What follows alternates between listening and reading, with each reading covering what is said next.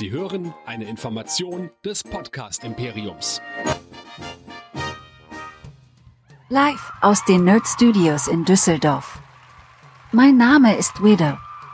Black Widow. Hier kommt Nerdizismus, die Podcast-Show von Nerds für Nerds.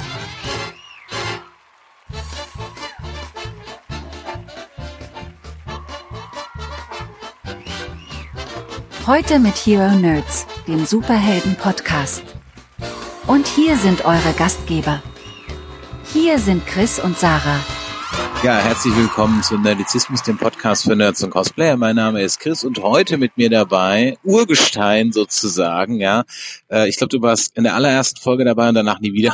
Wir hatten das schon mal, wir hatten das schon mal zwischendurch, nach dem Kino direkt. Stimmt, richtig, ganz genau. Wir waren in der Pressepreview von Black Widow, aka 007 meets, I don't know, ohne zu spoilern, Sarah, dein erster Eindruck direkt aus dem Film von Black Widow. Mein erster Eindruck ist, er erzählt ein bisschen zu viel, ohne viel zu erzählen. Das ist so mein erster Eindruck.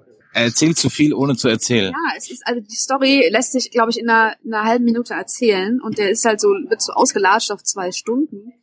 Und zwischendurch hatte ich echt so Schwierigkeiten noch, wie soll ich denn das sagen?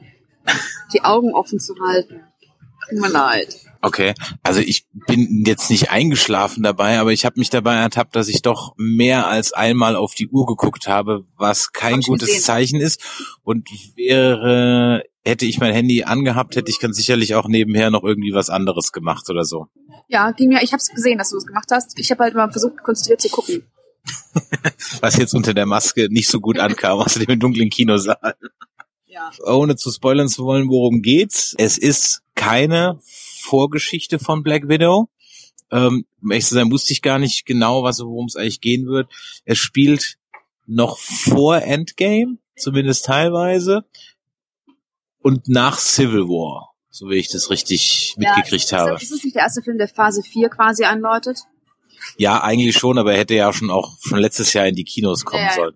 Und dadurch ähm, macht, ohne Spoilern zu sagen, die Endcredit-Szene, es gibt eine, die hätte halt vor zwei Jahren oder vor anderthalb Jahren echt so ein Wow und jetzt ist sie so, ach so, also ja, Da kam halt super viel Content mittlerweile auf Disney Plus äh, raus. Ja. Der Film ja jetzt auch startet, ne, diesen VIP-Zugang. Genau, ne, deswegen saßen wir saßen auch im Abspann und dachten so, okay, was kommt denn jetzt noch? Aber es ist halt dieser Wow-Überraschungseffekt war jetzt halt nicht mehr da, weil er einfach später rauskam, als er eigentlich kommen sollte. Ja, ganz genau. Also worum geht's? Es ist ein, ein Tag im Leben von Natascha Romanoff. Der Film fängt praktisch da an, wo die Americans aufhört. Mit, ja, was ist so, ja. mit einer äh, russischen Agentenschläferfamilie, die auf der Flucht ist und dann Time Jump 20 Jahre nach vorne und natürlich war Natascha eins dieser Kinder dieser Familie. Um ehrlich zu sein, habe ich dann gar nicht ganz verstanden, was eigentlich so der MacGuffin ist. Also warum ging es denn dann irgendwie los? Also es geht darum, dass es ein, ein Mittel gibt, um alle Black Widows, die brainwashed sind, zu befreien. Das ist der MacGuffin. Ja, Okay. Wobei diese Black Widows die unauffälligsten, auffälligsten Geheimagenten ever sind, die am helllichsten Tageslicht in schwarzen Anzügen auf Dächern rumliegen und Kelsey-Priest von jedem sofort entdeckt werden. Ja, echt, ey. Allem mit dem Motorrad durch die Gegend brausen wie wild, ne? Also um ein paar Schauplätze, also Budapest spielt eine wichtige Rolle, dadurch zu queren. Und du denkst dir so, es ist, was du vorhin gesagt hast mit diesem James Bond-Feeling, das hat sich schon an manchen Stellen auch wirklich eingestellt. Ne? Es war halt nur irgendwie so ein bisschen substanzlos. Also ich meine, Sie haben es ja, es hat sich nie nur latent eingestellt, Sie zitieren ja sogar an einer Stelle Moonraker, beziehungsweise äh, Natascha Romanoff schaut auf ihrem Laptop Moonraker. Ja, die Basis des Bösen war dann auch entsprechend. Er muss natürlich seinen Evil Masterplan verraten, ganz im Blofeld-Manier. Also es war, mir war das einfach alles schon viel zu viel irgendwie. Das hatte mit Subtilität echt gar nichts mehr zu tun. Und es hat auch ehrlich gesagt mit einem Marvel-Film, außer dass ab und zu mal irgendwie jemand Avengers sagt, halt echt nicht so viel zu tun. Das stimmt, ja.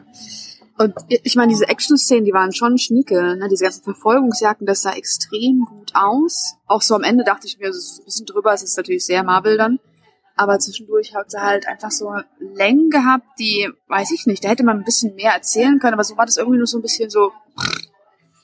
Ja, es ist, der hat wirklich seine Längen. Also am Anfang kommt eine Action-Szene nach der anderen. Teilweise auch, wo du denkst, so, ah, jetzt gib mir doch mal als Zuschauer so ein bisschen eine Pause. Und dann gibt's aber so eine Sequenz, eine Dreiviertelstunde fast, wo wirklich gar nichts passiert. Also allein die, die Essensszene, die ist viel zu lang. Das dauert ja ewig, bis sie mal fertig gegessen und die Flasche Wodka ausgetrunken haben. Ja. Dann ist mir noch aufgefallen, dass man David Harbour halt nur erkennt, wenn er halt ungepflegt aussieht. Das stimmt. Das, ich dachte auch ganz am Anfang, den kenne ich doch irgendwo her, aber wer ist denn das? Ach Mensch, und erst dann tatsächlich, als er in dieser, dieser ranzigen Matte mit dem, dem Unterhemd, dann erst dann habe ich ihn erkannt, ja. das ist echt so, das Ja, ist so ja. ein bisschen blöd für ihn, ja, weil er kennt ihn immer nur, wenn er irgendwie ranzig aussieht. Hat's den Film jetzt ehrlich gesagt gebraucht? Ich weiß es nicht so ganz genau. Also er tut nicht weh, aber er ist definitiv kein Highlight im MCU und irgendwie, der, ganz ehrlich, der bringt dich jetzt auch nicht weiter. Das ist so eine absolute Nee, Side-Story.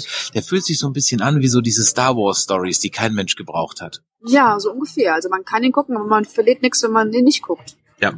Weil er bringt wirklich das Ganze gar nicht weiter. Aber ich finde ja, neben Scarlett Johansson hat eigentlich die andere, ich habe vergessen, wie sie heißt, Packley oder so, Hm. wie auch immer. Some random blonde Ja, aber das American war, Girl. war, die war süß. Ne? Ich fand die auch so super frech und ich fand, die gab schon ein bisschen mehr dabei. An einer Stelle dachte ich, jetzt ist sie fällig, weil sie nämlich Zukunftspläne äußert, was ja normalerweise ein untrügliches Zeichen dafür ist, dass man den Film nicht überleben wird. Hab ich auch gedacht. Aber das ist jetzt kein großer, ist überhaupt ganz ehrlich, es gibt keinen Mega-Twist. Also der, der eine Twist, den hast du schon mit, keine Ahnung, mit Ansage dreiviertel Meile vorher gerochen. Das Ja, ja ja, dann, ja, das war, also wir wollen jetzt nicht spoilern, aber es ist wirklich, ja. Ansonsten war es eine extrem konventionelle Agentengeschichte, die ein bisschen drüber war. Das wäre so mein Fazit. Sechs Punkte von zehn, eher sogar 5,5. Nicht, weil der schlecht gemacht ist oder schlecht gespielt ist, aber weil es halt einfach nix Neues ist. Been there, done that und done Ja. to death. Kann man gucken, muss man halt nicht. Eher so eine 5 tatsächlich auch so. Also wenn man gar nichts mehr einfällt, wenn man das MCU durch hat, dann kann man den gucken. Aber es fehlt halt nichts, wenn man es nicht macht. Also, wenn ihr das Kino vermisst habt, dann geht rein, guckt ihn euch an, da macht man definitiv nichts falsch, aber wenn ihr irgendwie Disney Plus habt und warten könnt, bis er dann irgendwann for free ist, ganz ehrlich, ja, für ein Reboot des Kinos hätte es den jetzt nicht gebraucht. Ja. Gut. Schließe mich an. Dann werden wir uns jetzt unseren Burgern äh, hier widmen und in diesem Sinne am Donnerstag geht's weiter mit einer neuen Ausgabe der Hero Nerds im Livestream 21 Uhr, wenn wir dann nämlich über Loki sprechen und da gibt's definitiv mehr drüber zu sprechen. In diesem Sinne macht es George. Bis dann. Tschö. Tschö.